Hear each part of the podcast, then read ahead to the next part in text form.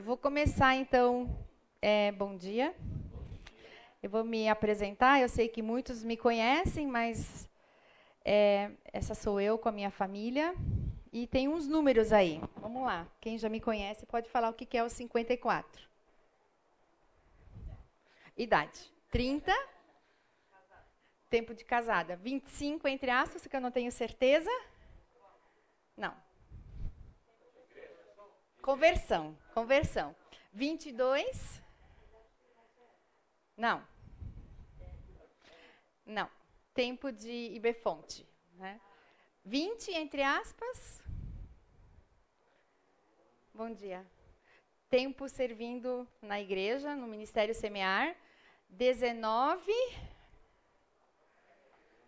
Tempo que eu atuo como professora. Né? Eu sou professora. E um um, é, um de, na verdade, de sogra são dois e meio, né? Mas um de ninho totalmente vazio, de, vazio não, desocupado, e um meia dois. um pouquinho mais. É, é o batimento cardíaco hoje, nesse momento. Bom, é isso que eu sou aqui na Terra mas na verdade, espiritualmente, eu sou um vaso de barro, né? É, totalmente é, fraca, né? Sendo aqui com essa tarefa aqui encarregada hoje de falar essa uma reflexão aqui e Deus sabe meu coração, sabe como eu sou fraca, como eu sou pecadora e, enfim, que Ele me use e é isso que vai acontecer aqui, né? Que a graça de Deus possa superabundar aqui, né, no meio da minha fraqueza. E realmente é um desafio estar aqui na frente, não só de estar falando para vocês, mas também, oi Nedi, mas também de estar falando em nome de Deus, né? Vocês devem estar pensando, ah, mas você é professora há 19 anos e está tremendo ali na frente, né? Mas uma coisa é ensinar alemão para adolescentes, isso é fichinha. Mas estar tá aqui falando em nome de Deus, isso é bem desafiador, né? Então que esse vaso de barro aqui possa transportar esse tesouro aqui, apesar de mim. Então, é, dos últimos dois meses, o que a gente, a, o tema da igreja, né, nas, na escola bíblica era a Bíblia, minha regra de fé e prática. E durante esses dois meses foi servido um vasto banquete. E se você é que nem eu, que quase não esteve aqui agora em dezembro, em janeiro, isso tudo está gravado, né? Então dá para assistir ou ouvir. E vale a pena, porque tem muita coisa boa aqui. Muita coisa boa mesmo. E, enfim, esse é o meu tema, o meu desafio, cultivando uma vida de devoção, né?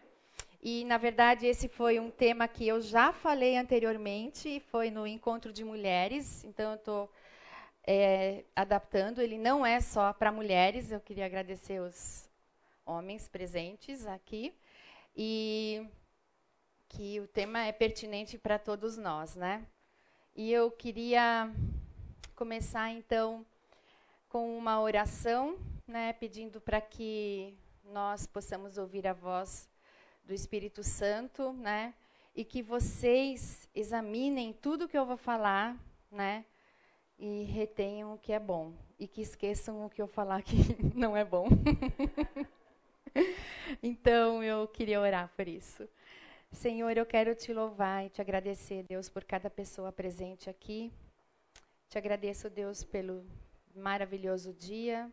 Te agradeço porque o Senhor nos despertou do descanso noturno e nos deu condições de estarmos aqui, Senhor. Agora eu te peço que em cada sala aqui hoje, onde está sendo ensinada a tua palavra, que ela seja ensinada com excelência desde os pequenininhos no semear bebê, por todas as salas dos, das crianças, dos adultos e lá no culto, Senhor. que o Senhor toque o coração de cada um, que o Senhor transforme a vida de cada um, Senhor, e que saiamos daqui um pouquinho mais parecidos com o Senhor e que essa palavra seja levada ao longo da semana e que nós possamos praticá-la. Em nome de Jesus, amém. Bom, então voltando aqui, esse é o tema cultivando uma vida de devoção.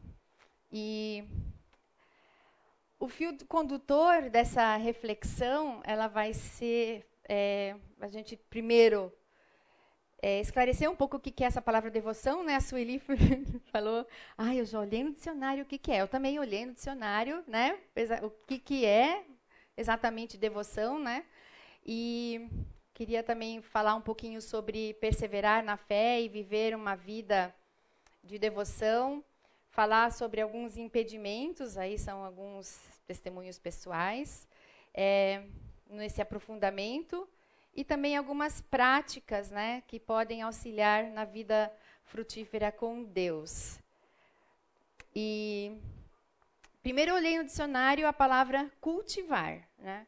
E cultivar, é, no dicionário, é preparar a terra, removendo-a, fertilizando-a e regando. Uma outra definição é cuidar para que seja mantido ou mantida em conservação, né? Então é alguma coisa contínua, né? Esse cultivar não é só uma vez, não é plantar, é cultivar, né? E eu queria começar é, com a participação de vocês. Aliás, eu vou pedir que vocês participem com exemplos, com eu sei que tem muita gente aqui que é muito melhor do que eu nisso que eu vou falar. Então, de, ao longo das da nossa fala aqui, que, que vocês também participem. Já coloquei no nossa, né? Mas se vocês puderem entrar aqui com o celular de vocês e escreverem duas palavrinhas, o que para você é devoção?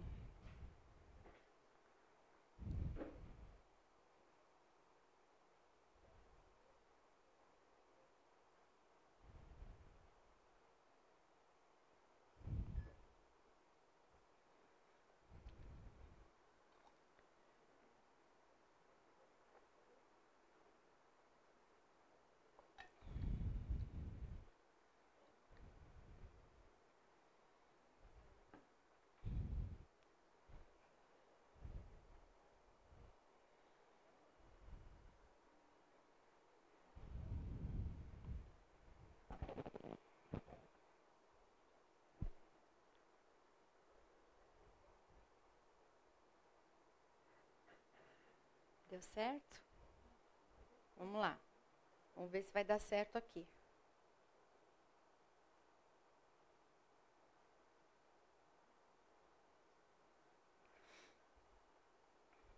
Aí.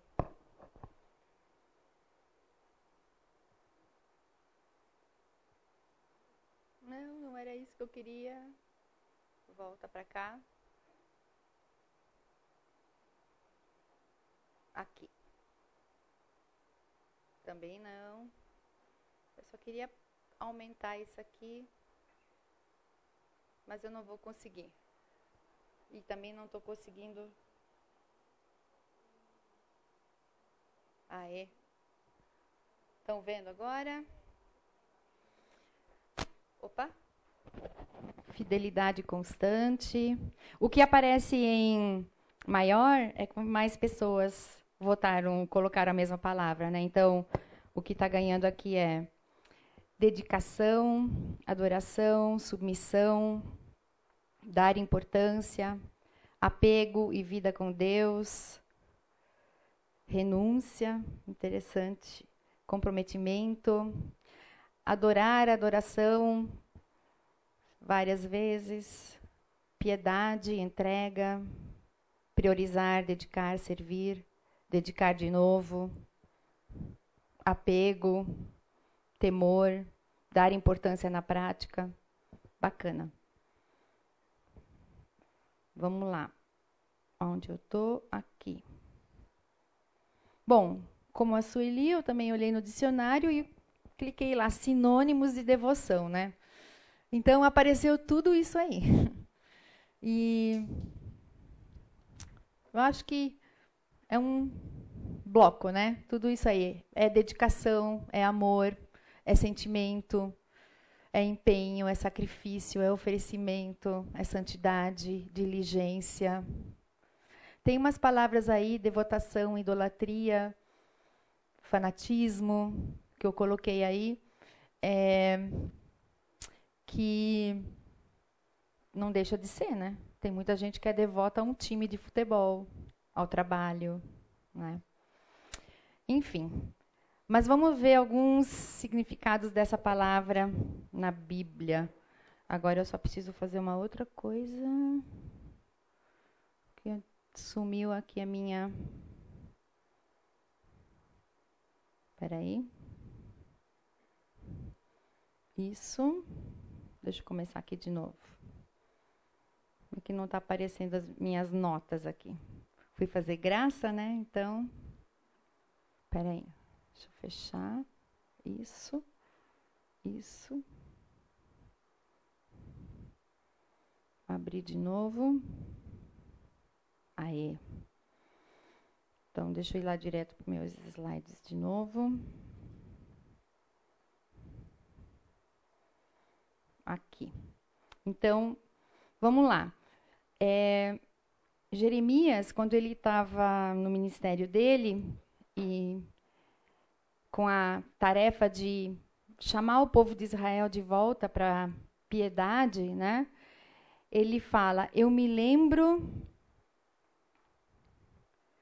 eu me lembro quando você era jovem, como noiva, você me amava. Eu me lembro da sua fidelidade quando você era jovem, como noiva, você me amava e me seguia pelo deserto. É, por uma terra não semeada. Fidelidade, amor, seguir. Em outras versões, desejava me agradar. Você. Deixa eu só mudar isso aqui. Você me amava e me seguia. Também aqui, afeição. Isaías relata um, uma situação do rei Ezequias, que ele tinha recebido a mensagem de que ele ficaria doente e que ele morreria em alguns um tempo aí.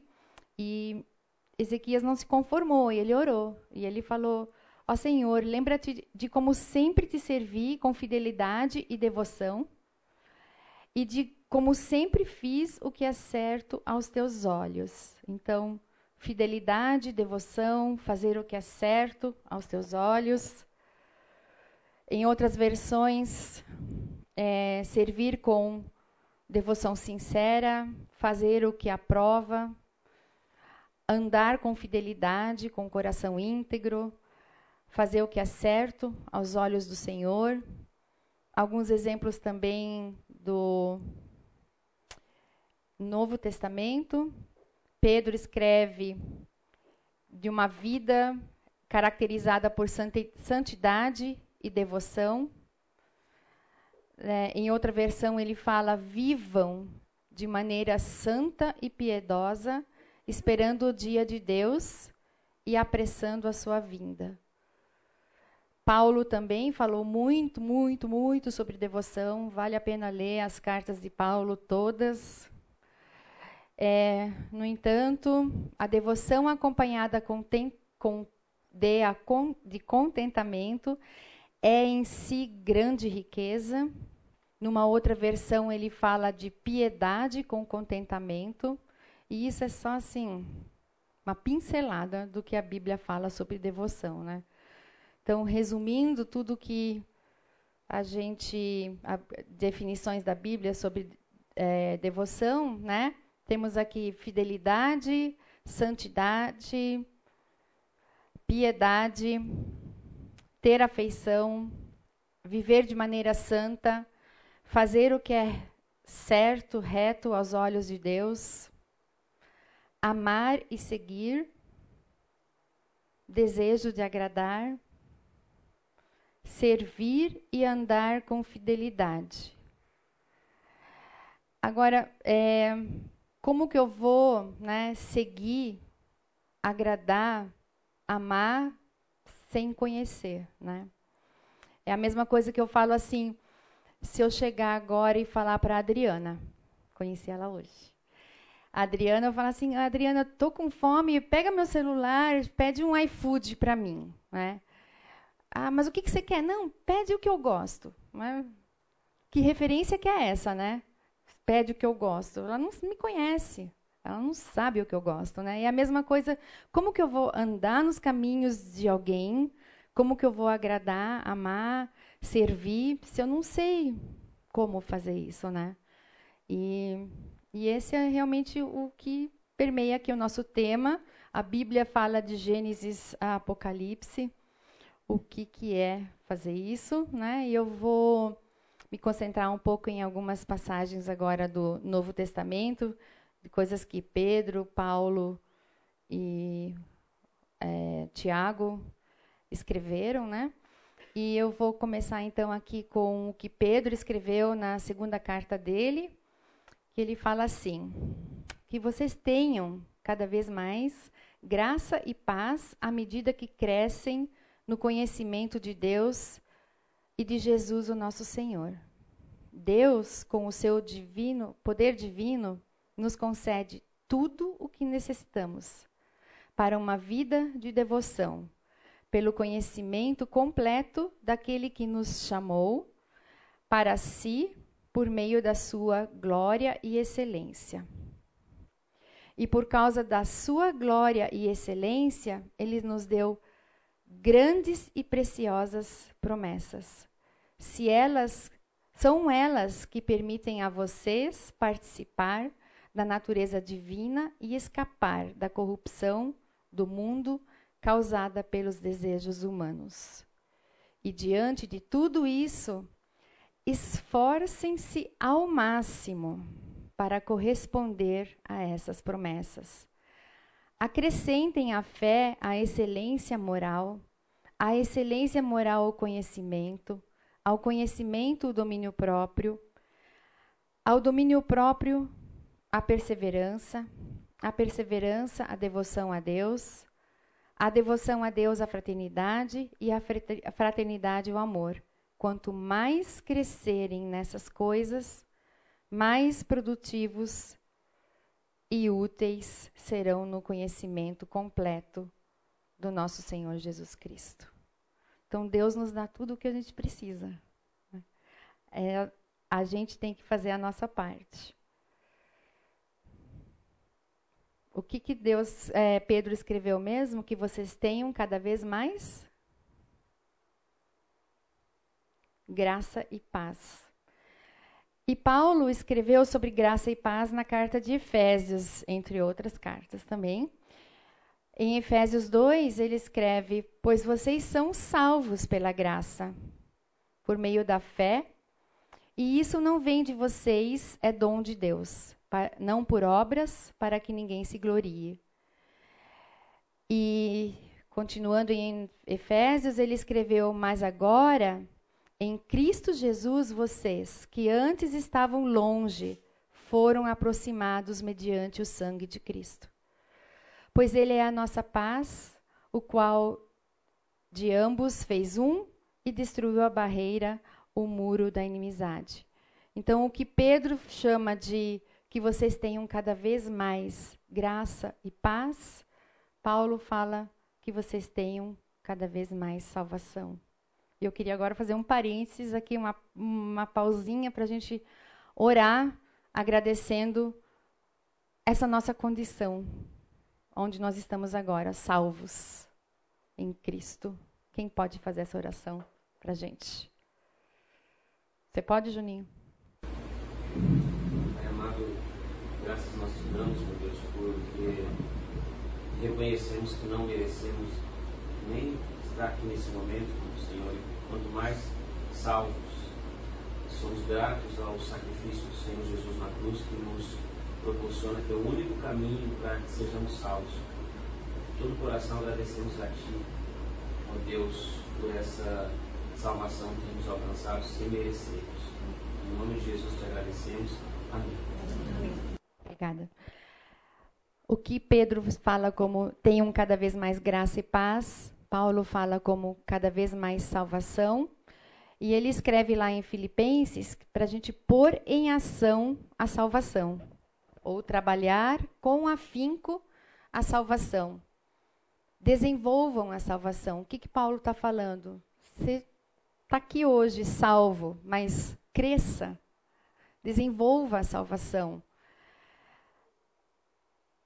Ele também escreve lá em Efésios, porque no passado vocês eram trevas, mas agora são luz e vivam como filhos da luz, porque o fruto da luz consiste em toda bondade, justiça e verdade, tratando de descobrir o que é agradável ao Senhor. Ou seja, vivam, vocês são da luz. Vivam como filhos da luz. Cultivem uma vida de devoção. Porque no passado ah, eu já li isso aqui. E ele fala aqui, tratando de descobrir o que é agradável ao Senhor. É que nem eu falei o exemplo da Adriana ali do iFood, né? A gente precisa descobrir o que agrada a Deus. E manter em mente o que agrada, porque não sei se vocês são como eu, mas tem muita coisa que eu descobri alguns anos atrás que se eu não ficar relembrando, eu vou esquecer. E a minha fé vai esfriar. Né? Já me aconteceu isso muitas vezes. Né?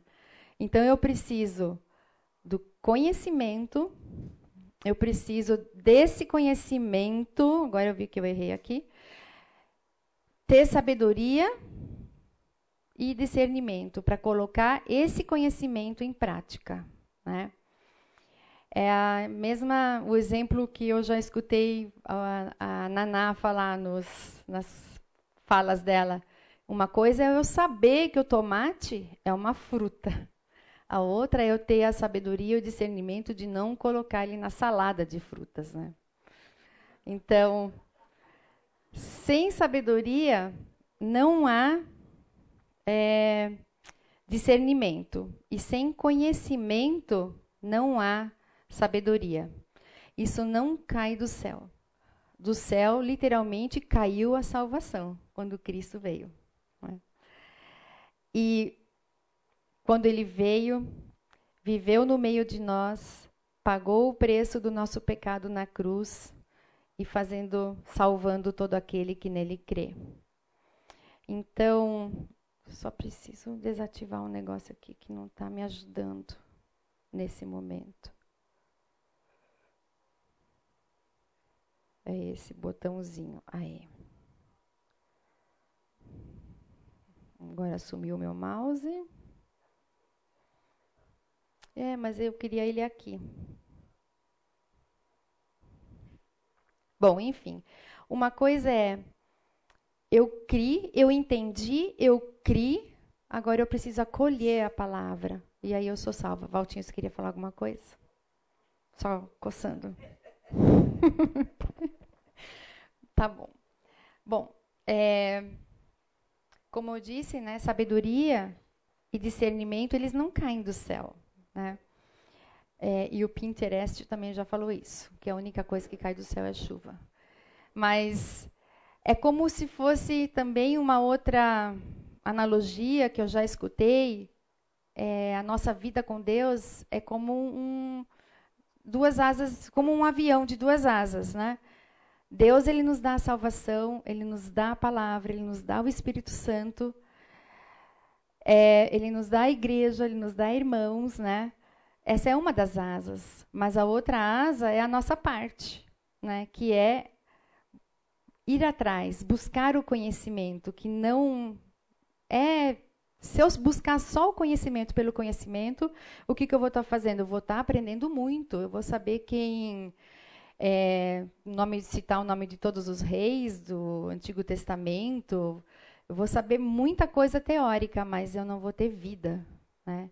Então, é, eu, não, eu tenho que buscar a Deus não só como um conhecimento intelectual, não, é, mas sim como um conhecimento experimental. Eu tenho que viver essa palavra. E isso é com oração, com comunhão. Né? Eu mesma, essa semana, eu escrevi para algumas pessoas, eu falei assim, ora por mim, porque eu não estou me sentindo digna de estar tá falando em nome de Deus. Né? É, e a gente precisa se, ser, ter essa humildade também de olhar para a palavra e falar assim: o que, que Deus está falando comigo? O que, que eu tenho que mudar? É aquela oração que a gente fez no começo: sonda-me, ó Deus, e conhece os meus pensamentos, prova-me, né? E vê se há em mim algum caminho mau e me guia pelo caminho eterno. É, eu já nem oro, eu sou, peço licença para Deus e falo assim: vê se há em mim algum caminho mau. Eu já oro assim: me mostra o caminho mau, porque tem, né? E então é, Salomão já escreveu lá em Provérbios, né? Meu filho, se você aceitar as minhas palavras e guardar no coração os meus mandamentos, se der ouvidos à sabedoria e inclinar o coração para o discernimento, se clamar por entendimento e por discernimento, gritar bem alto, se procurar a sabedoria como procura como se procura prata, buscá-la como quem busca um tesouro escondido, então você entenderá o que é temer ao Senhor e achará o conhecimento de Deus. Pois o Senhor é quem dá a sabedoria, da sua boca procedem o conhecimento e o discernimento. É interessante quantos sinônimos é, Salomão usou nesse pequeno parágrafo aqui para falar sobre a palavra de Deus, né? E ele realmente exagerou aqui, mas ele realmente enfatizou muito isso, né? Então aqui só esses são os sinônimos: palavras, mandamentos, sabedoria, discernimento, é, entendimento, conhecimento. Tudo isso caminha juntos aqui, né? E e ele também usou muitos, muitas ações é, diferentes para ligar a, ao conhecimento e ao discernimento, né? Ele usou aqui os verbos aceitar, guardar, dar ouvidos, inclinar o coração, clamar, gritar bem alto, procurar como se procura prata, buscar como quem busca um tesouro escondido. E eu não sei se dá para reparar, mas eu aumentei, né, a, o tamanho da letra ali nas últimas três linhas, porque nas últimas quatro, porque realmente é uma coisa assim muito intensa, né? Clamar não é simplesmente falar, é clamar, gritar bem alto e procurar não é só procurar, é procurar como se procura prata, buscá-la como quem busca um tesouro escondido. Né? A gente, na nossa vida aqui na Terra, a gente tem algumas coisas pelas quais a gente se dedica bastante né, na nossa vida terrena. E trabalho, dinheiro, status, diplomas, né? Mas o que a gente deve realmente procurar como é, quem busca um tesouro escondido é a palavra de Deus, né? E, e reparem que todas essas ações, elas começam aqui com a condicional se. Se você fizer isso. E o que vem depois desses ses? Então, você entenderá o que é temer ao Senhor e achará o conhecimento de Deus. Pois o Senhor é quem dá a sabedoria e de sua boca procedem o conhecimento e o discernimento. Deixa eu só. É, aqui diz. Eu, eu tenho uma pergunta. Ele dá esse conhecimento e esse discernimento para todos? Para todo mundo? Ele dá? Porque aqui ele fala Pois o Senhor é quem dá sabedoria, e da sua boca procedem conhecimento e discernimento. Na minha humilde concepção, ele oferece a todos. Ele está aí. Ele fala assim, ó, o banquete está aqui, né? Mas você tem que vir, sentar à mesa, se servir. Eu não vou chegar até você te entregar ou que nem papinha de neném colocar na tua boca. Você tem que vir se servir. Ele fala, é, Tiago fala, né?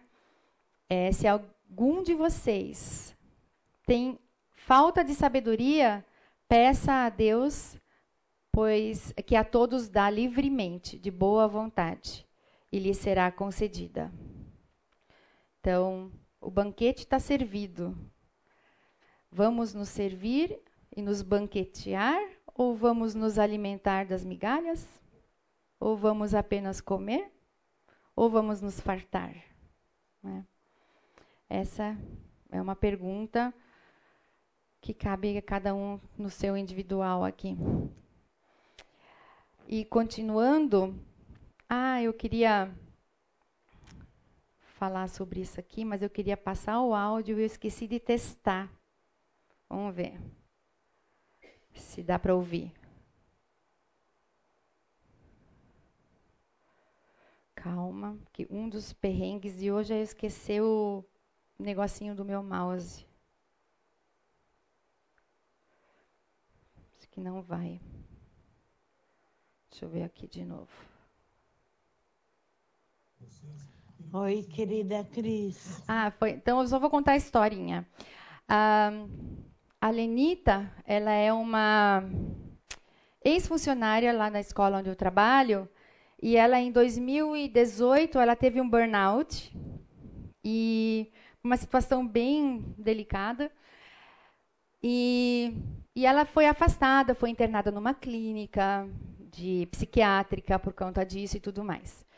E era uma pessoa assim que eu encontrava no corredor e é uma funcionária da manutenção lá da escola.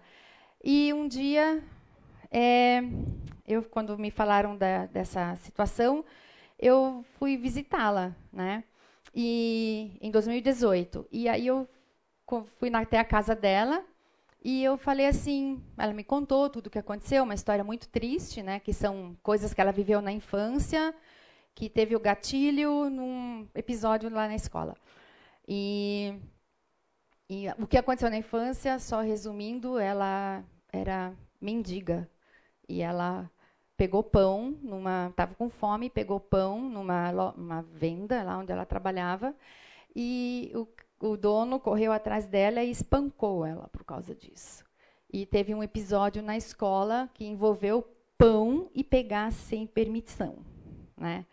E aí deu o gatilho, ela teve esse burnout.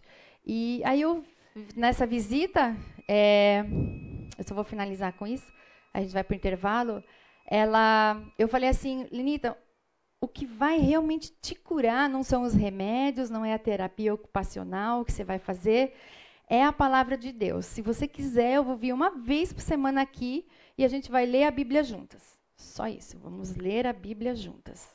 Você quer? Eu quero. E a gente ficou, a gente está juntas até hoje. Eu não estou mais indo toda semana, mas a gente se telefona, uma vez por mês eu vou na casa dela. E em dezembro, que eu dei a primeira vez essa aula aqui, durante a semana eu estava preparando e ela. Contei para ela que eu ia fazer e ela me mandou então esse áudio aqui. É Deus na frente e a fé do lado.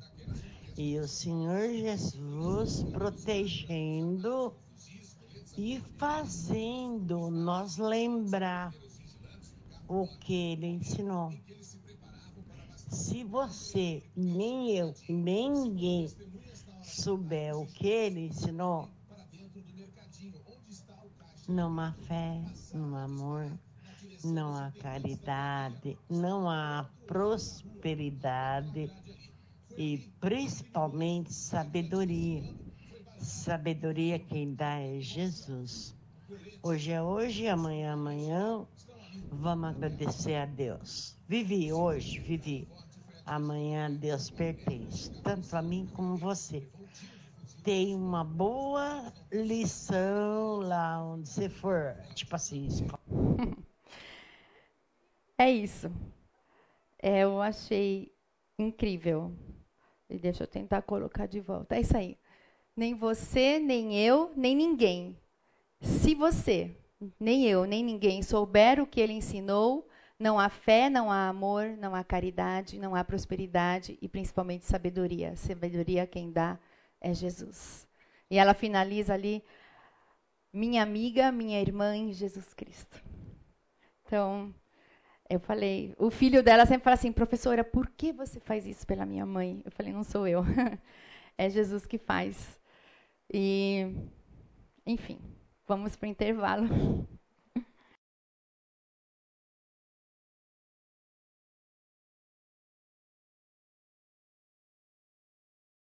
Só voltando um pouco sobre aqui essa situação da Lenita, né? Eu não quero vender um, uma imagem errada minha, que eu sou péssima em evangelismo, né? É uma coisa assim que é meu, minha confissão de pecado constante com relação a isso.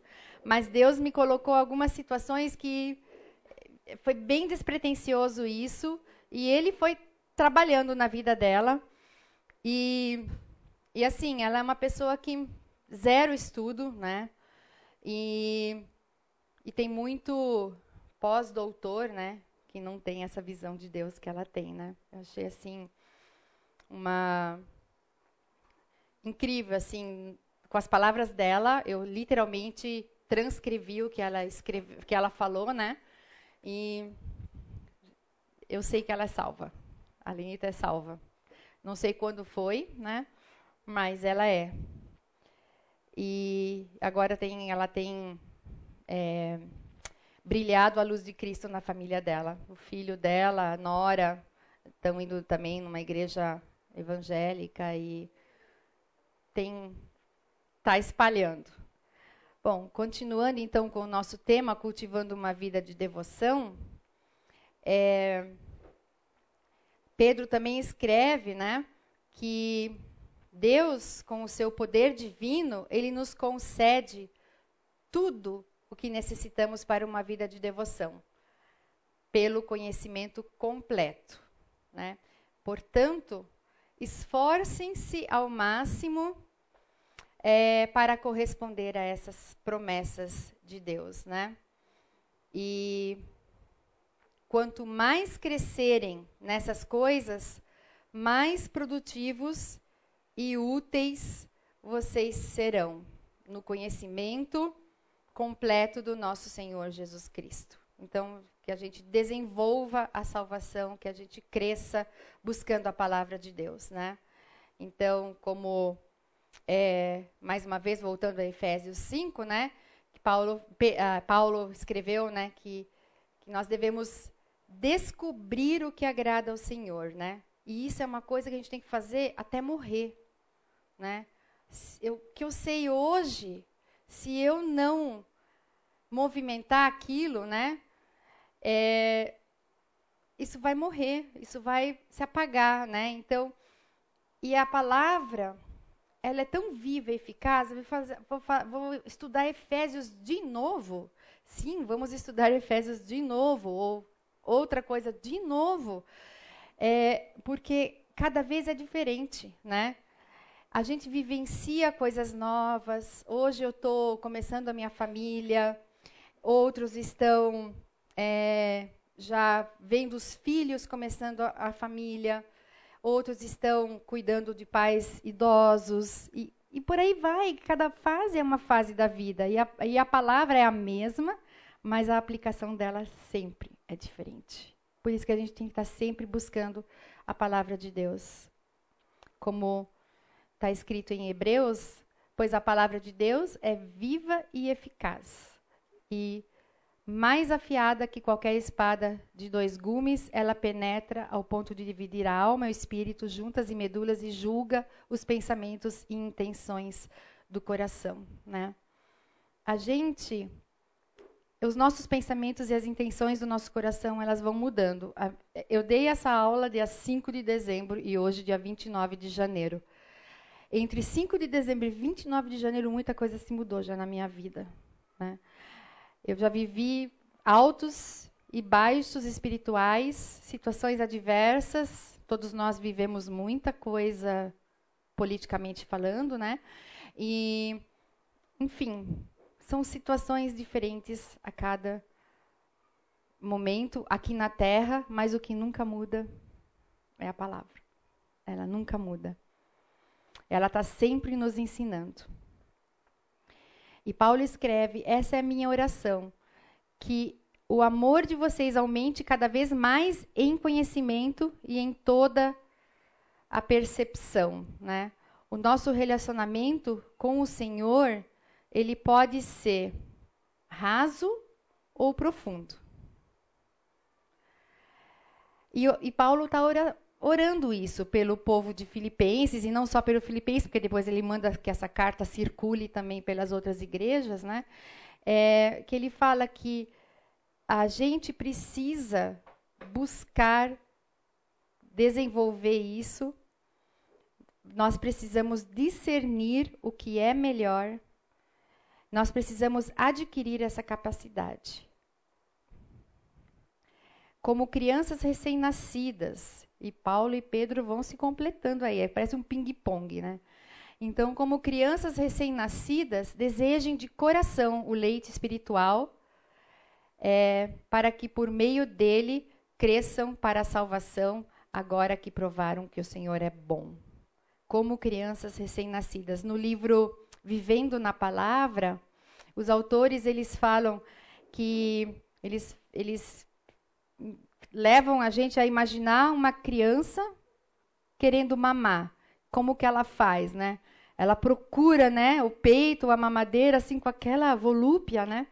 E, e é assim que Pedro fala que a gente tem que procurar ardentemente, intensamente, de coração, e que deve ser um hábito a ser cultivado.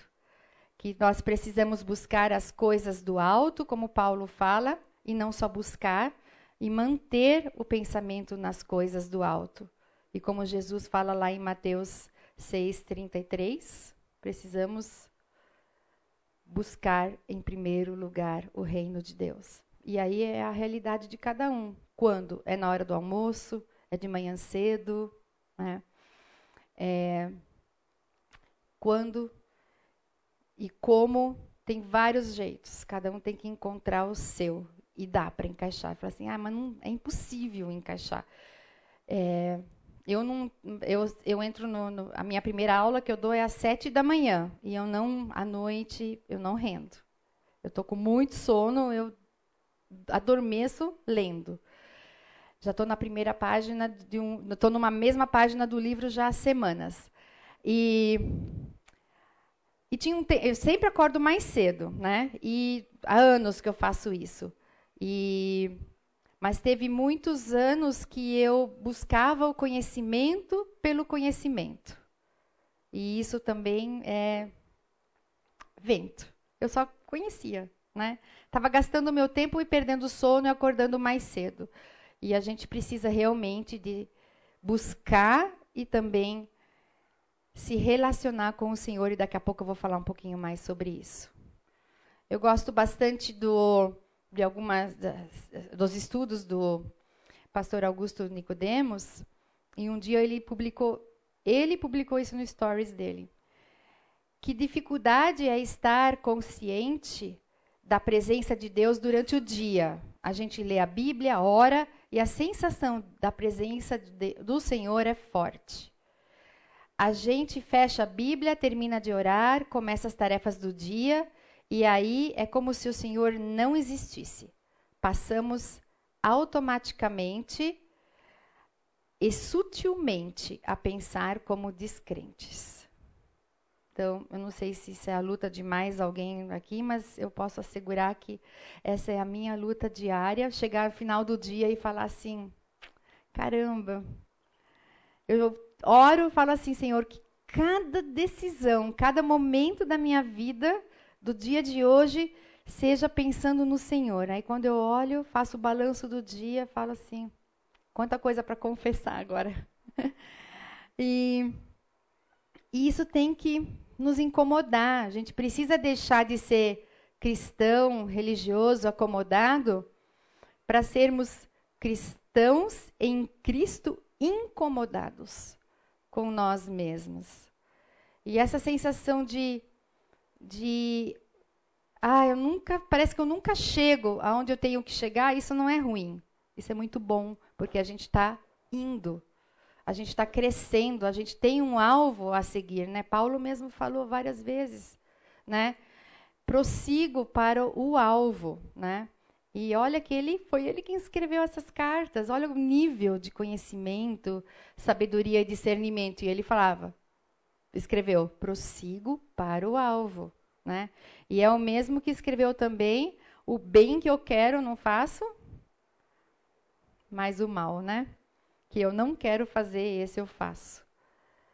Então, nós precisamos deixar de ser apenas cristãos e passar a viver em Cristo. Buscar, lembrar e viver as coisas do alto. Se aprofundar no relacionamento com o Criador e perseverar na fé. O que faz as pessoas se afastarem do Senhor, né? É você parar de ler a palavra, parar de orar, parar de vir na igreja, parar de ter comunhão, né? É, tem um, a Maria, quando no último curso aqui em dezembro, quando ela estava aqui, ela falou assim que é, ela trabalha em aconselhamento, né? E ela falou assim que quando ela vai para aconselhamento, é lógico que ela vai com a palavra de Deus. E ela fala assim: é impressionante que ela começa um versículo e o casal termina o versículo. O casal que está em aconselhamento. E então ela fala assim, não só casais, pessoas em geral. É, ela fala que é o conhecimento e não a vida, né? Tem, eu conheço uma jovem é, que fez seminário e hoje vive uma vida miserável.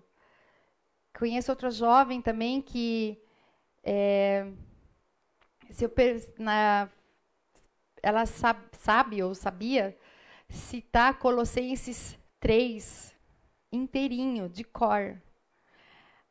Mas hoje em dia vive longe vivendo um relacionamento que não é aprovado por Deus. Então, mas isso não são só ele, esses exemplos, essas pessoas, somos nós. Todos nós temos um potencial para vivermos uma vida assim. Basta oferecermos os nossos ouvidos para outras vozes, o nosso tempo para outras coisas e deixar as distrações nos dominarem. E como tem distração aqui debaixo do céu, né? É, continuando em Efésios, Paulo escreve: Oro para que, vos, para que, com as suas gloriosas riquezas, ele os fortaleça no íntimo do seu ser, com poder, por meio do seu espírito, para que o Cristo habite em seus corações, mediante a fé. Oro para que vocês, arraigados e alicerçados em amor, possam, juntamente com todos os santos, compreender a largura, o comprimento, a altura, a profundidade e conhecer o amor de Cristo que excede todo conhecimento, para que vocês sejam cheios de toda a plenitude de Deus. Nós precisamos buscar, e como eu já falei mais de uma vez, né? Cuidar para que a gente não esteja buscando conhecimento pelo conhecimento, né? que nem eu falei das horas que eu acordava mais cedo para ler a Bíblia, e eu me orgulhava disso, né? Mas depois de um tempo caiu a ficha, eu falei assim, nossa, estou fazendo uma coisa mecânica, né? E a partir de então eu comecei a orar e pedir para Deus, Senhor, que isso que eu estou fazendo aqui não seja mecânico, não seja só uma uma das minhas tarefas do dia, né? Ou como alguns é, pessoas falam um primeiro round do dia, né? É, e, e como que eu consegui perceber isso? Quando eu vi que não estava frutificando, a minha vida não estava mudando, ela estava igual. Eu sabia, mas eu não via isso como obra em minha vida, né? Então era o conhecimento somente pelo conhecimento, né? E é um conhecimento intelectual, cerebral, aquele que você adquire lendo livros, lendo a Bíblia, né? E o conhecimento espiritual, como que a gente adquire? A gente adquire obedecendo. Conhecer a Bíblia não basta. É necessário viver a Bíblia. Viver a Bíblia é obedecer o que ela diz. Conhecer a Bíblia é religião, é ser uma cristã ou um cristão religioso. Outra coisa é ser um cristão em Cristo.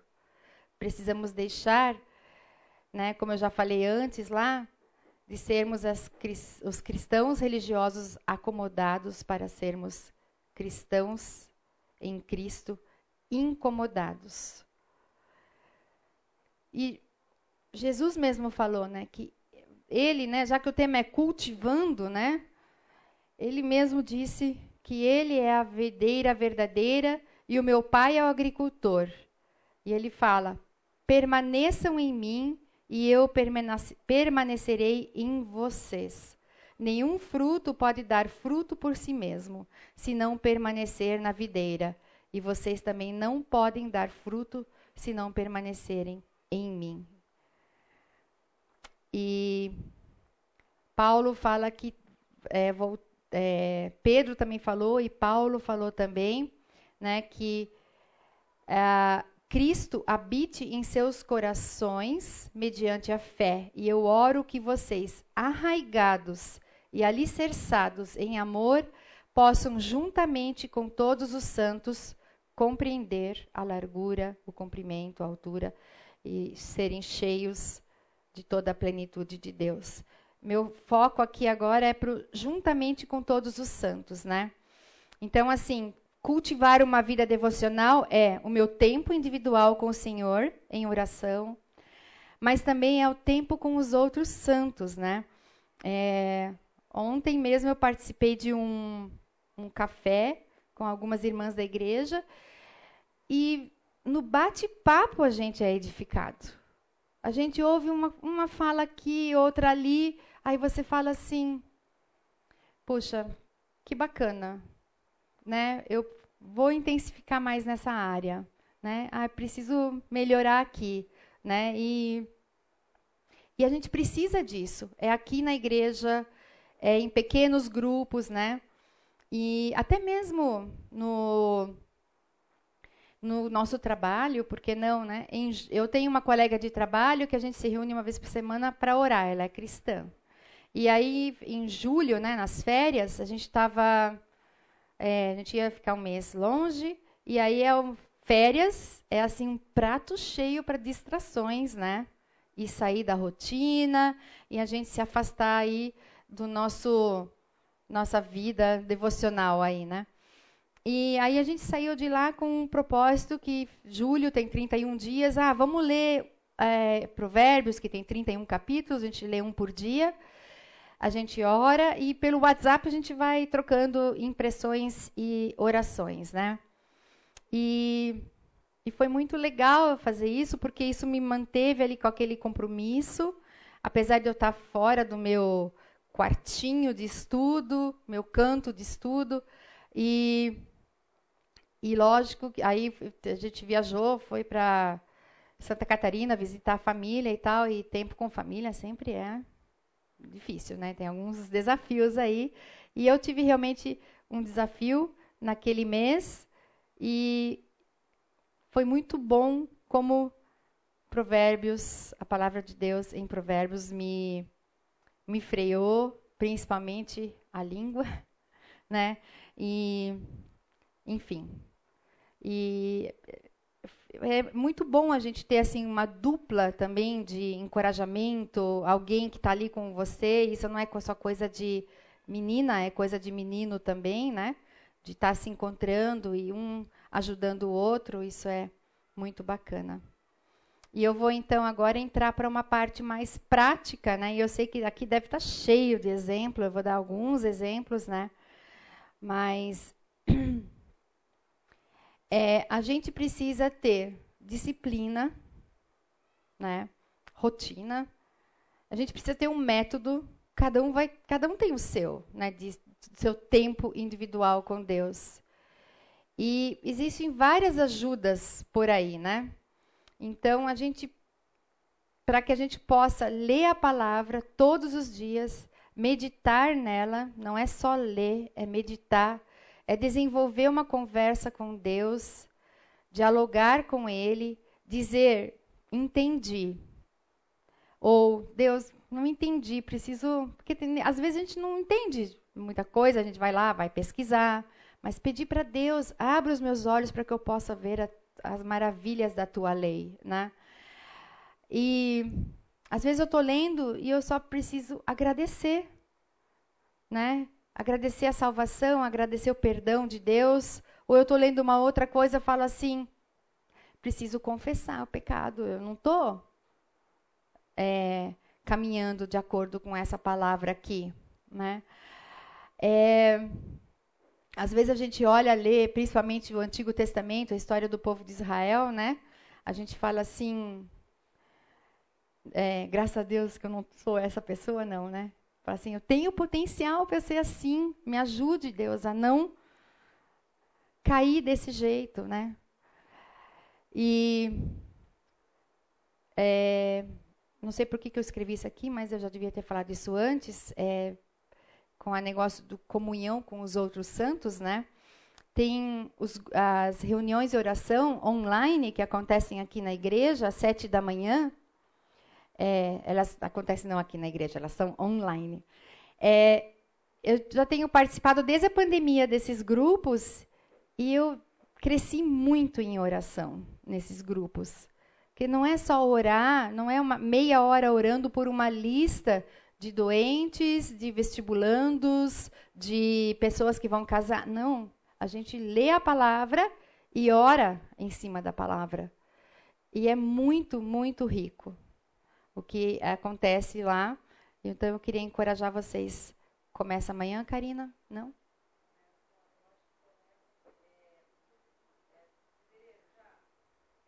Não, amanhã ainda é dia 30, então na outra. É, então, são essas conversas com Deus que a gente precisa desenvolver, né? Então, assim, é, eu até trouxe o exemplo aqui da Bíblia anotada, mas isso pode ser um caderno, né? Eu sei que a Lu tem um caderno que ela faz as reflexões dela. Eu vi a Adriana, já li Apostos também, né? E, mas eu, já há uns dois anos, eu comprei essa Bíblia aqui, que ela é com pauta do lado, assim. E eu leio um pouquinho a cada dia, eu sigo um plano ali anual, mas eu não tenho a intenção de ler a Bíblia inteira em um ano. Eu não dou conta, porque aí eu vou ler por ler. Eu preciso de eu preciso parar, eu preciso refletir. Então aqui é o que Deus fala para mim e aqui é o que eu respondo para Deus, né? E isso tem é o meu método, né? Então tem todo mundo tem o seu melhor método. E eu gosto muito de fazer desse jeito e me ajuda a ficar focando em Deus e dialogando com Deus, né? É, o Ebenezer, ele na pandemia, eu coloquei aqui, depois isso vai para a internet, né? Ele fez um, um mês de estudos bíblicos, né? E o tema era é, textos bíblicos que mais me influenciaram. E ele usou esse método aqui do OIA, né? Olhar, interpretar e aplicar. E ah, é muito, muito legal ver como o Ebenezer faz isso.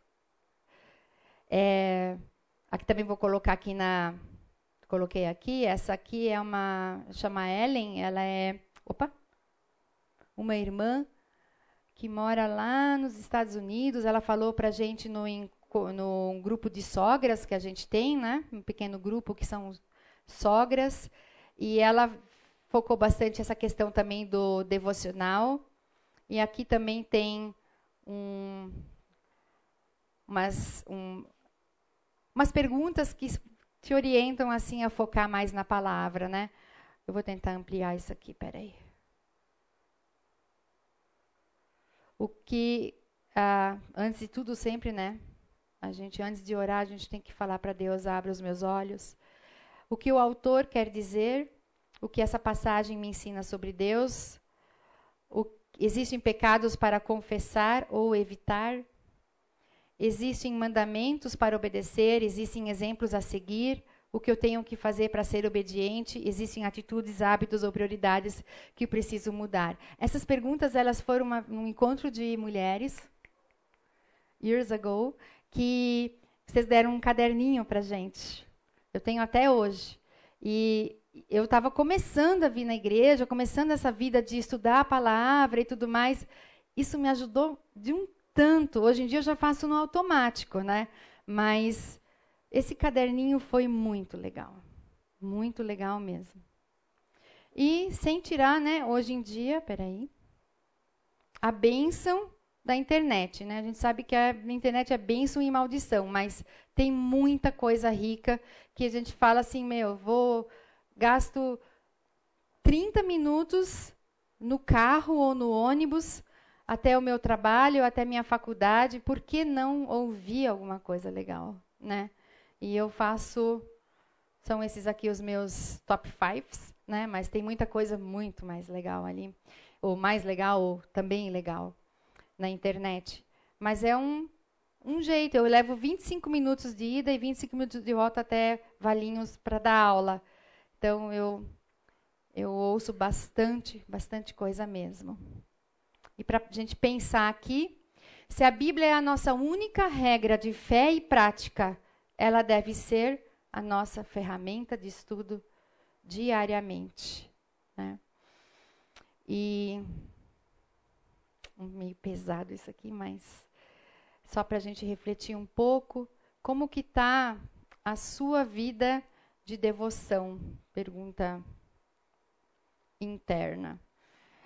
Você está cultivando, está regando, está adubando, está cuidando diariamente? Yes or no, né? Aqui tem algumas é, livros e a Bíblia anotada que eu já falei. Esse devocional aqui é para mulheres, que é muito bom. Esse livro aqui é fantástico, do Charles Swindoll sobre Paulo.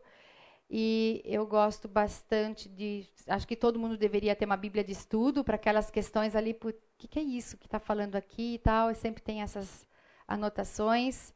E eu trouxe até a minha Bíblia de estudos, que já está bem velhinha. A Bíblia não é essa daí, essa é uma, um lançamento bem recente, sonho de consumo. Essa aqui, essa aqui eu quero ter ainda.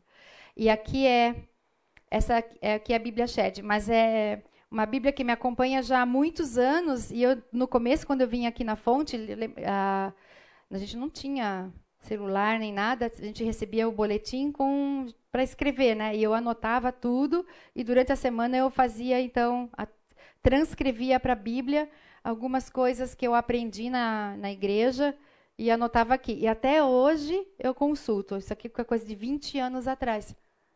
Sim. Não, não é essa. Não, essa aqui é desde que eu venho na fonte.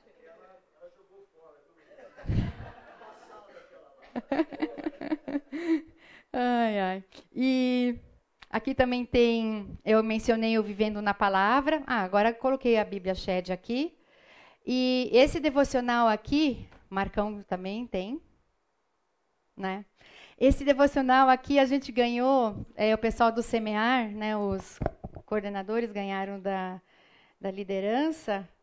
E só vou ler um parágrafo aqui do, da dedicatória que fala assim: que o ano de 2019 você possa desfrutar de um relacionamento íntimo com Deus, que seja intenso, constante e que contagie cada criança, pais, voluntários e qualquer pessoa com quem tiver contato. Né? E aqui tava, tem uma profecia aqui, porque em 2019 eu vivi uma experiência assim, em termos evangelísticos, acho que foi a mais intensa da minha vida. Como eu disse, eu não sou evangelista, eu sou muito ruim nisso, mas às vezes tem umas coisas que Deus coloca para gente. E eu estava fazendo esse devocional, não sei quantos de vocês conhecem, da, é, são reflexões da Corrie ten Boom. Ela é uma uh, cristã holandesa e na época da Segunda Guerra e a família dela o pai tinha uma relojoaria e eles moravam em cima, né? E, e eles começaram, então, quando começou a perseguição dos judeus, eles começaram a esconder ju, é, judeus na casa deles. Eles usavam a loja, a relojoaria como disfarce.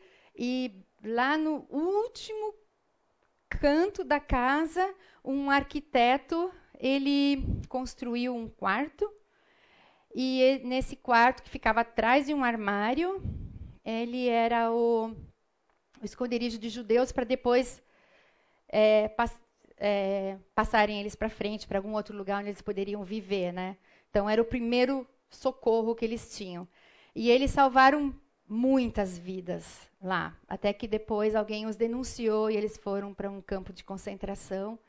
E da família dela, só ela sobreviveu, né? Então o livro chama da história dela, a biografia é o quarto secreto, se eu não me engano, né? O quarto secreto. E aí eu queria me comecei a fazer esse devocional, mas aí comecei a ficar curiosa pela história dela, eu não tinha lido o livro e fui atrás e li o livro também em paralelo. E aqui, assim, eu comecei a ficar com vergonha até de reclamar se o chuveiro estava frio, porque o que essa mulher passou. Assim, e como ela vive, ela e a irmã viveram a palavra dentro do campo de concentração e como elas é incrível, né? E em paralelo, na minha vida terrena, eu estava ah, ah, tinha uma colega de trabalho que a mãe estava com câncer e, e, eu sempre perguntando para ela, aí, Elô, como está tua mãe, como está tua mãe, tal, tal, tal. E, ah, minha mãe está em tratamento, está indo. Até que um dia, como está tua mãe, a minha mãe foi internada, né? E aí, ela, e eu perguntando, e a tua mãe? Ah, minha mãe, eh, vai passando o tempo, né? Ela assim, ah, ela tem picos de é, lucidez onde ela nos reconhece e outros não. E aí ela a vez seguinte que eu perguntei, aí ela falou assim: "Ah, minha mãe não reconhece mais a gente. E aí minha mãe vai morrer". E aí eu fiquei tão incomodada e eu estava aqui, né, fervendo com isso aqui, né, com essa história, esse devocional e tal. E aí eu falei, foi primeiro de maio, não sei se o Luciano vai lembrar, e eu falei assim: essa mulher vai morrer e ela não conhece Jesus, e eu preciso fazer alguma coisa porque eu sei disso e ninguém sabe. E aí eu peguei e eu liguei ainda para a Gineusa. Não tem uma vez que eu conto essa história que eu não me emocione. E eu liguei para a Gineusa porque a Gineusa é muito boa para evangelismo. Muito boa mesmo. E aí eu falei, e ela tem essa, ela era enfermeira, então ela saberia me dizer o que falar num hospital, né? Aí a Gineusa foi, é, me passou passo a passo do plano de salvação, e eu fui anotando na colinha e fui, né? E aí eu, e eu fiquei assim, né? Tá. Aí não, eu mandei para a Elo uma mensagem, eu falei, Elo, posso visitar tua mãe? Posso ir até aí? Claro. Falei, tá bom. Aí eu fui e cheguei no hospital da Unimed e primeiro fiquei um tempão na no carro orando e sabe várias vezes que elas falassem o que, que eu estou fazendo aqui vou embora né aí eu fui Aí a Elo desceu e só tinha uma pessoa só podia estar lá, então só eu ia estar lá, né, de visita naquele momento. E eu entrei, me conduziram lá para cima.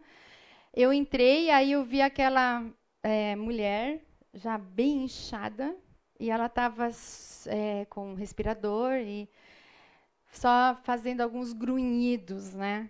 E não falando mais, e de olho fechado. E tinha uma cuidadora ali.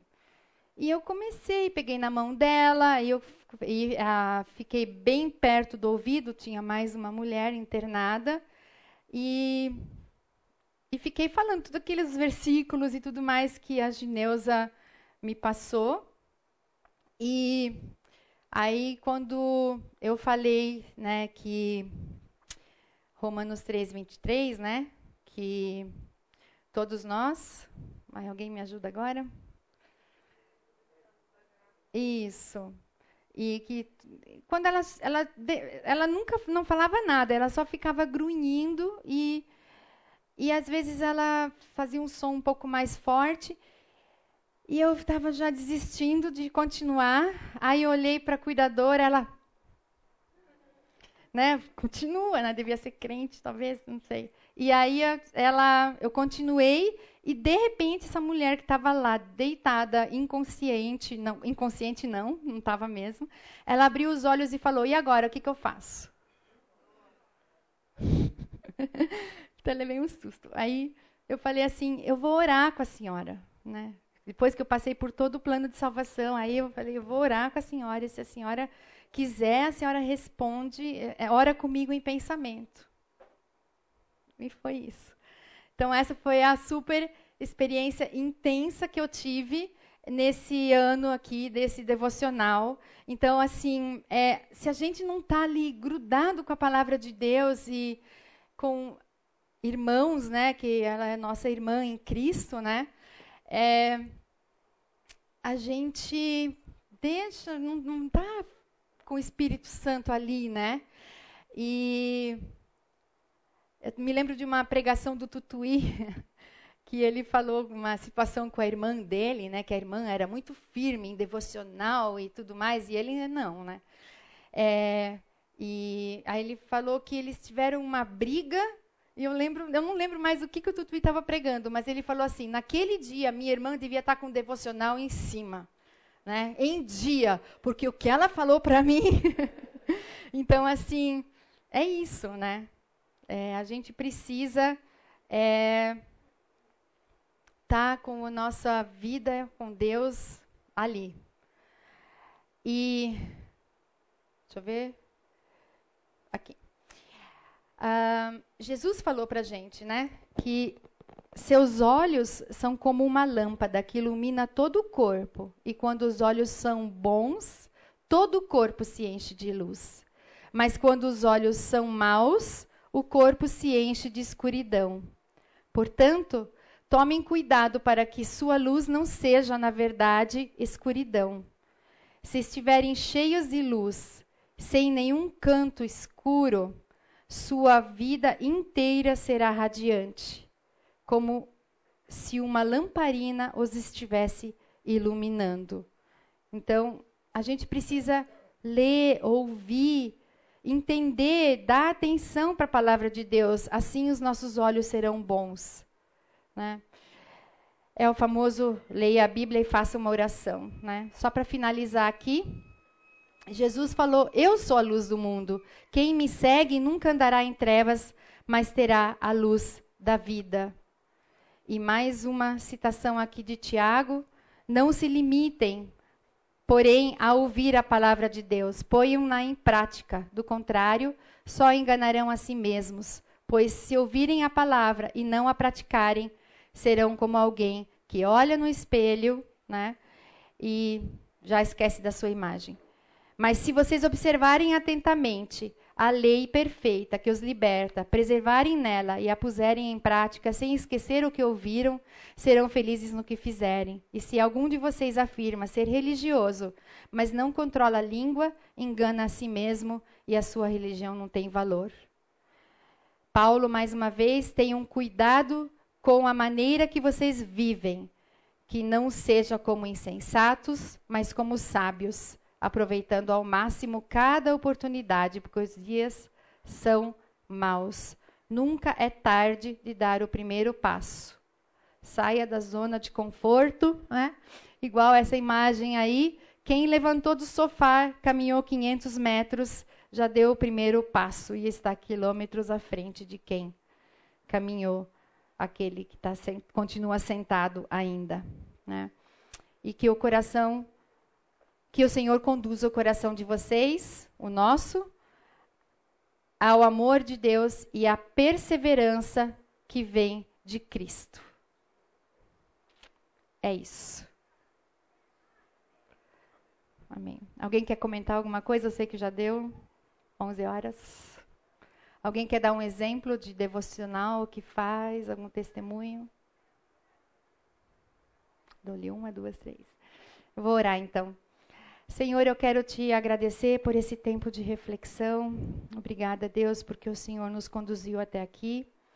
E eu te peço, a começar por mim, Deus, que o Senhor possa nos ajudar, Deus, a realmente vivermos tudo isso que a gente viu aqui agora, Senhor. Que não seja uma palavra bonita que a gente leu, mas que seja realmente vida nas nossas vidas e que a gente possa também refletir isso na vida dos outros. Eu oro em nome de Jesus. Amém.